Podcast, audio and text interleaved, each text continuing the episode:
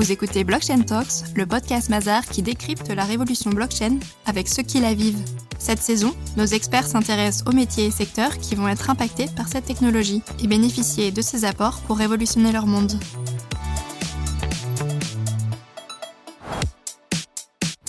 Bonjour et bienvenue dans un nouvel épisode de Blockchain Talks. Je suis Stéphanie Latombe, associée Capital Markets chez Mazar, et je reçois Vidal Shriki, cofondateur de BTU Protocol, pour décrypter ensemble les enjeux de la blockchain.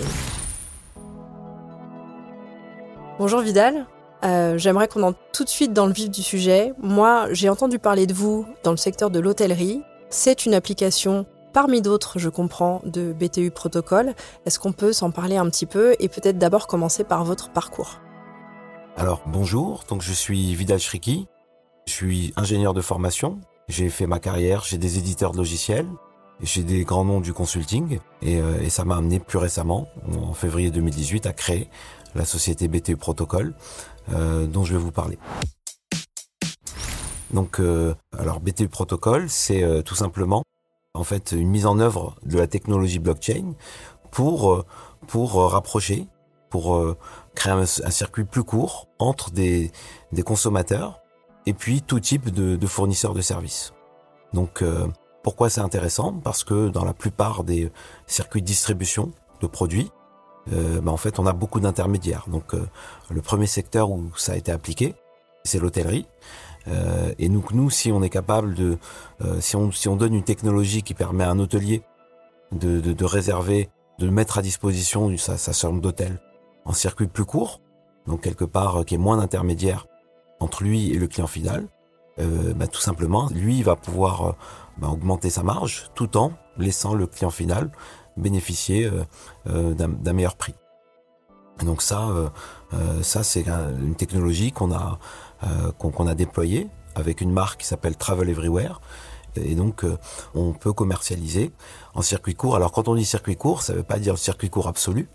Euh, c'est un peu comme dans le circuit court agricole. Donc, c'est zéro ou un intermédiaire. Donc, enfin, on n'est pas contre les intermédiaires. Simplement, ce qui est intéressant, c'est que dans le paradigme euh, qu'on a mis en place, c'est que ce sont les, les éditeurs de logiciels hôteliers qui décident de la marge qu'ils accordent aux intermédiaires qui travaillent sur BTU Protocol. Et ça, c'est très différent du monde actuel, puisqu'aujourd'hui, les distributeurs hôteliers, euh, souvent des grosses plateformes, euh, ou pas, ce sont eux qui imposent les marges. Voilà. Et donc, ce cas d'usage, blockchain, c'est de la désintermédiation, et ça a un avantage économique euh, évident, qui est d'être en capacité de proposer des bons tarifs aux consommateurs, tout en fonctionnant avec des meilleures marges. Et ça, ça fait partie des objectifs de tous les euh, hôteliers, mais aussi de tous les e-commerçants, c'est-à-dire d'augmenter leur part de vente en direct et d'améliorer leur marge.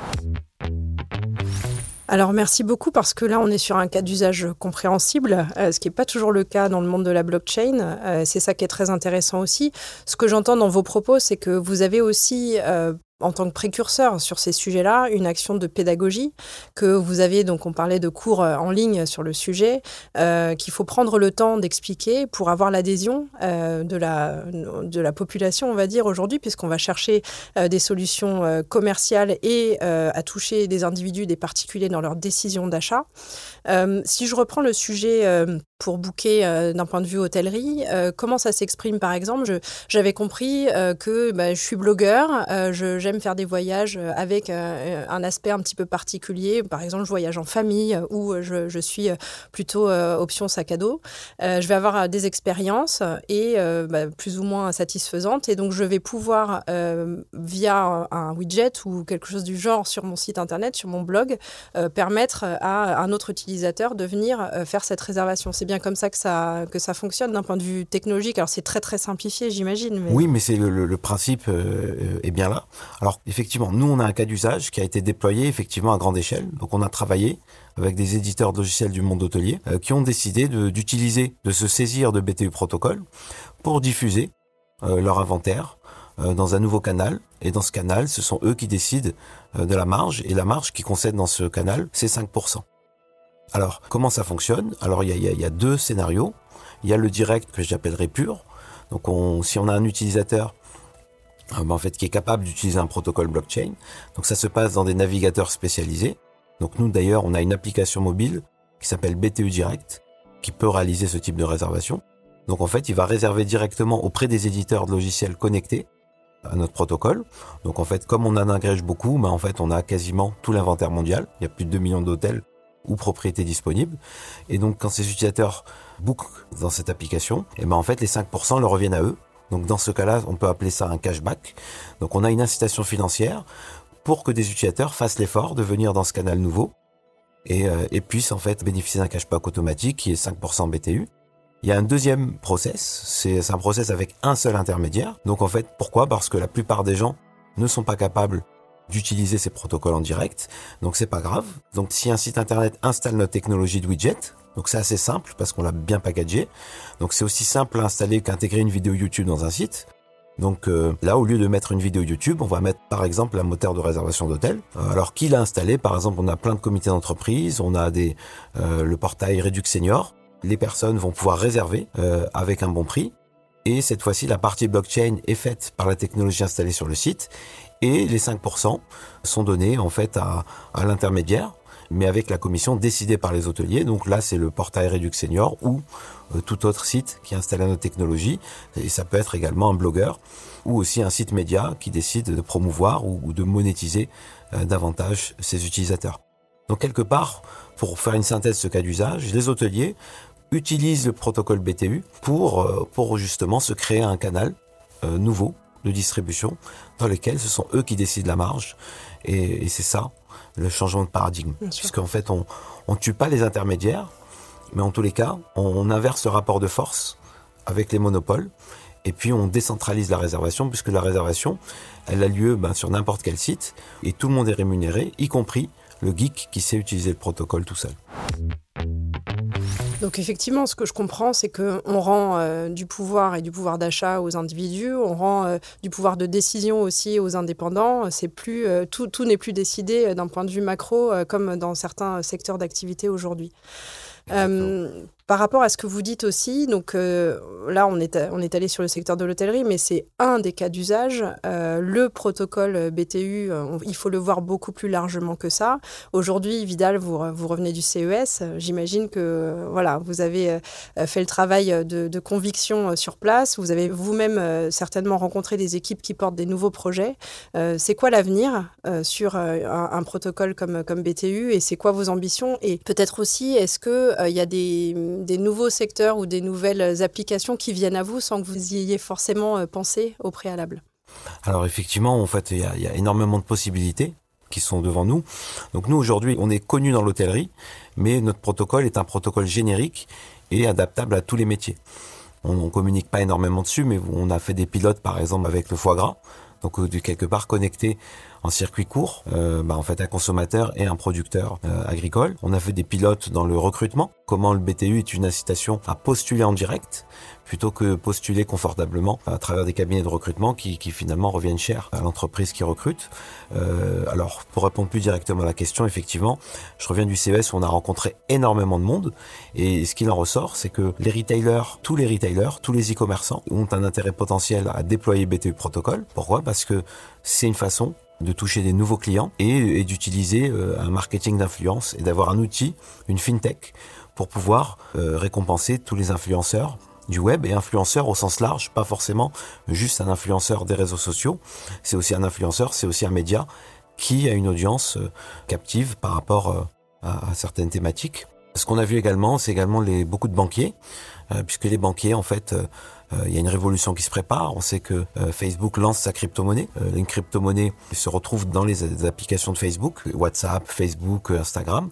Finalement, en fait, Facebook sera presque un retail banker. Donc les banquiers ont beaucoup de réflexions et puis par rapport à ce qu'on fait chez BTU, il y a, il y a beaucoup d'opportunités, notamment celle de transformer une carte bancaire euh, en carte de fidélité. Pourquoi? Parce que bah, à chaque fois que on va faire un achat euh, chez un commerçant ou e-commerçant, euh, bah, les banquiers ont toutes les infos qu'il faut pour être capable de, faire un cashback, de donner des points de fidélité, pourquoi pas en BTU. Et, euh, finalement, euh, euh, on reste dans le même euh, créneau effectivement de redonner le pouvoir d'achat aux consommateurs grâce à, l'économie qu'on gère en, ayant moins d'intermédiaires dans le circuit de distribution. Voilà, il y a énormément de scénarios et puis énormément de secteurs dans lesquels on, BTU a, a beaucoup de sens à être déployé. On a parlé du, euh, du CES. Euh, vous en revenez, c'est un petit peu quand même happy few sur place, c'est-à-dire que, alors je vais pas parler de geek parce que c'est un mot désagréable, mais on est sur des gens qui sont euh, euh, technophiles, et c'est ce que je comprends aussi dans votre parcours, c'est votre parcours d'ingénieur, c'est des choses qui vous ont parlé, c'est la parfaite rencontre entre la technologie, l'économie, le juridique, donc ça vous parle énormément. Ce que je vois et ce qu'on peut rencontrer nous comme situation, c'est parfois deux mondes qui, se, qui ont beaucoup de mal à se comprendre. quelle est la marche encore à passer aujourd'hui pour que ça se démocratise vraiment. Ce que j'ai perçu néanmoins, c'est que Libra et cette annonce de Facebook euh, rentrer euh, la crypto et le monde de la blockchain dans, euh, dans la vie de, tous les jours. Et c'est un peu comme ça aussi que ça a été perçu et que ça a créé beaucoup, beaucoup de, réactions. Quelle est la marche encore aujourd'hui à, passer pour qu'il y ait cette adhésion, que les gens comprennent ces principes-là, comprennent qu'on est sur une révolution technologique, euh, comme l'était, on fait souvent le parallèle avec, avec Internet du début des années 90 euh, alors durant le CES, euh, effectivement, on a vu les crypto-monnaies émerger. Pourquoi? Parce que d'abord c'est la première euh, année où on a ce que le CES appelle une marketplace, c'est-à-dire une zone du salon. Euh, donc c'est la première année où on a une zone donc qui s'appelait Digital Money. Donc ça c'est vraiment signe que voilà il y y a, un mouvement de démocratisation qui est en cours de préparation. Le deuxième signe c'est que euh, effectivement, il y avait tout un track euh, complet de conférences. Donc, il y avait une journée complète de conférences qui s'appelait le Digital Money Forum et qui a rassemblé cette année un très beau palmarès euh, de speakers avec notamment beaucoup de néobanques comme N26, Revolut, qui étaient là pour rappeler cette révolution et l'intérêt pour elles des crypto-monnaies parce que les crypto-monnaies pour ces néobanques, c'était une façon pour elles d'acquérir des clients avec un coût d'acquisition inférieur à ce qu'ils connaissent dans, dans le secteur euh, traditionnel. Donc euh, effectivement, ça a boosté, ça a boosté euh, ces néobanques. Et puis était présent également bah, le porte-parole du projet Libra. Libra a été cité à quasiment toutes les conférences. Et c'est important parce que qu'on aime ou pas Libra, c'est un projet qui participe à crédibiliser tout, tout le secteur. Parce que finalement, et je dois l'admettre, c'est qu'il y a beaucoup de gens qui finalement nous regardent et qui nous disent bah, vous préparez le futur, c'est bien, mais quelque part on est des savants fous, mais dont ils n'ont pas besoin cette année. Grâce à Libra, justement, en fait, on a crédibilisé le secteur, on a dédramatisé la crypto-monnaie, puisque euh, ça a forcé beaucoup de directeurs financiers à, à s'interroger sur comment prendre en compte une crypto-monnaie dans leur bilan comptable, euh, ce qui d'ailleurs est largement possible en France, puisque l'autorité des normes comptables a édité un rapport euh, en fin d'année pour détailler tous les scénarios de prise de mise en comptabilité d'un stock de crypto-monnaies. Et donc euh, finalement Libra, ça donne aussi beaucoup de sens à tout ce qu'on fait. Pourquoi? Parce que effectivement Libra, c'est un projet qui fait peur aux retailers, tout simplement parce que si tous les consommateurs euh, ont leur porte-monnaie dans Facebook, la seule façon de toucher un consommateur, ça va être de payer une publicité dans Facebook. Donc tout le monde comprend déjà que le coût d'acquisition du client dans un scénario Libra va être dicté par, par, Facebook. Et ça, c'est dangereux. Et c'est là même que ça nous donne encore plus de sens chez BTU, parce que le, finalement, on dit aux commerçants, bah, le coût d'acquisition, c'est vous qui allez le dicter, et c'est vous qui allez utiliser BTU pour vous créer une alternative, un canal alternatif pour toucher votre client, et pas subir le, le, le, prix que va, que va décider le moteur de publicité de, de, de cet grand acteur finalement qui va permettre de toucher le consommateur. Donc euh, voilà. Donc effectivement, euh, la blockchain prend tout son sens. Euh, moi, j'ai tendance à dire que Libra, enfin pour terminer sur ce sujet, c'est le moment Spoutnik. Enfin, le moment Spoutnik, pour moi, c'est le moment qui déclenche la, la, la course vers la Lune et le fait d'y arriver. Finalement, le euh, Libra, c'est le moment Spoutnik de la crypto. Effectivement, il y a énormément d'entreprises. On voit Rakuten qui transforme ses super points en, crypto-monnaie. On va finalement, beaucoup d'entreprises, beaucoup d'initiatives vont être lancées. Et euh, certainement, on ne sait pas lesquelles vont aboutir, mais en tous les cas, il est certain que certaines aboutiront. Et, euh, c'est là que finalement, on peut remercier euh, Facebook parce qu'il aura accéléré la mise sur le marché de ces solutions et crédibilisé tout le secteur. Ce que j'avais compris en commençant à toucher ces sujets blockchain, Vidal, c'est que euh, on avait cette envie de revenir au peer-to-peer, euh, à l'individu. Ce que j'entends là, c'est qu'effectivement, euh, il y a cette accélération qui est créée par l'arrivée de Libra, ou en tout cas cette annonce, hein, pour l'instant, parce qu'on est au stade de l'annonce. Est-ce que euh, l'intervention d'un très très gros acteur comme Facebook dans ce monde-là euh, va pas faire revenir le sujet de l'intermédiaire mastodonte dans le, dans le jeu, dans le game, et remettre finalement tout en question sur euh, cette, ce retour à l'individu et au pouvoir du, du particulier? Alors effectivement, merci pour cette question. la blockchain, comme toute technologie, est, neutre. Quelque part, l'avenir de la blockchain dépend de comment les entrepreneurs vont s'en saisir. justement, le cas Libra pose pose un, un, vrai problème. C'est que si si on si personne ne, se saisit de la blockchain. Et qu'on laisse Facebook faire, effectivement, euh, ça devient dangereux. Et ça devient même euh, une arme pour Facebook. Pourquoi? Parce que Facebook a déjà l'intimité de toutes nos données, il sait ce qu'on aime, il sait où on va, et maintenant il a tout ce qui lui manquait, c'est-à-dire l'intimité de notre portefeuille, et, euh, et, ça renforce sa puissance. Donc effectivement, je ne peux qu'appeler toutes les entreprises à comprendre qu'il y a une opportunité historique finalement avec ce nouvel Internet, ce que, ce, que, ce que les experts appellent le Web 3. Il faut s'en saisir parce que si personne ne se saisit de protocoles tels que BTU pour justement décentraliser euh, l'endroit où se font les transactions d'e-commerce, ce sont les géants qui vont le faire et finalement renforcer leur puissance. Mais ça, c'est pas de la faute à la blockchain puisque nous, on se saisit pas de ces opportunités. Effectivement, c'est à surveiller et il, appartient à tous les entrepreneurs d'utiliser ces nouvelles armes pour euh, voilà pour déployer et pour décentraliser comme c'est possible aujourd'hui. Peut-être un, autre sujet euh, concernant le, Je comprends qu'il y a un environnement qui est plus ou moins favorable. Aujourd'hui, on a vu, et, c'est aussi euh, par ces sujets-là qu'on a commencé nous-mêmes à se, pencher sur la blockchain, on a vu ces, euh, initiatives au niveau du ministère de l'économie, donc de, de, Bercy, au niveau de l'autorité des normes comptables, voilà, se pencher sur ces sujets-là et essayer de faire de la France un pays précurseur sur ces sujets et un pays qui en sera justement. Ça, ça a été très intéressant parce que c'est pas forcément euh, des mouvements auxquels on est, on est habitué. Euh, je pense que ça fait partie aussi du dispositif et du fait que ça puisse vraiment euh, se passer sur, sur notre territoire, que d'avoir le bon, le bon dispositif sur, mais finalement, très bien, on est en train de parler d'une technologie, in fine derrière, il y a l'économie, il y a des transactions et il y a euh, euh, la, nécessité euh, de les enregistrer comptablement, d'avoir de, pouvoir retranscrire des flux dans des systèmes parce qu'on n'est pas en train de faire coexister deux mondes qui ne pourront pas se parler. Donc ça, c'était extrêmement important, j'imagine, qu'il y ait ces actions, qu'il y ait ces démarches qui soient faites. et je, pense que des acteurs comme vous, d'ailleurs, avaient été contributeurs dans certains groupes de travail et dans certains groupes de, de réflexion sur, sur ce sujet-là. Oui, effectivement. Alors nous, chez BT Protocol, on a fait partie de la consultation qui s'appelait Unicorn euh, de l'AMF. Euh, voilà, on a, on a eu pas mal de premières. On nous a laissé faire notre vente initiale en partie en magasin. Là, ça a été regardé par euh, toutes les autorités et on peut que saluer cet esprit d'ouverture à l'innovation des, des, autorités en France, puisque en fait, on, on a, on a aujourd'hui un, des cadres juridiques les plus mûrs et, les, et puis la, capacité de, de, gérer les tokens en comptabilité. Et ça, on peut que le saluer. Certes, en France, on continue à être critiqué à cause de la fiscalité, mais je pense que c'est un faux débat parce que le, pire pour entreprendre, c'est la non-clarité juridique. Euh, nos, confrères américains ont encore du mal, donc il y a énormément de projets qui ont mis un token qui sont toujours pas capables de distribuer parce qu'il n'y a pas de, clarté. Euh, voilà, on voit des, mastodontes comme euh, Telegram qui sont toujours pas capables de distribuer leur token à cause de la régulation américaine. Donc en fait, je pense que nous, on a la chance finalement en Europe, voilà, d'être capable d'évoluer sereinement avec un cadre clair qui convient certes pas à tout le monde, mais en tous les cas qui permet d'avancer et de dormir le soir sans, sans se poser trop de questions. On peut que saluer en fait les progrès qui ont été faits euh, en France en, moins d'un an et demi, euh, d'être capable de, de, clarifier et d'avoir un cadre juridique clair euh, pour les sociétés qui, comme nous, émettent un token qui est l'élément pivot et clé de la création de valeur. Et on est content de l'opérer en France. Merci beaucoup, Vidal. Qu'est-ce qu'on peut vous souhaiter pour, pour l'année 2020 parce qu'on est tout début d'année? Alors, c'est une nouvelle année, c'est aussi une nouvelle décennie. On a la chance d'être dans un terrain qui a encore très vierge, puisqu'il n'y a que 0, 0,1% euh, de la population qui est confrontée, qui possède des crypto-monnaies. Et donc moi, ce que je, euh, ce que je souhaite, c'est qu'un maximum de personnes rentrent dans ce monde. De, même qu'il y a 20 ans, ils se sont créés un email, ils ont commencé à rentrer dans cet internet d'information.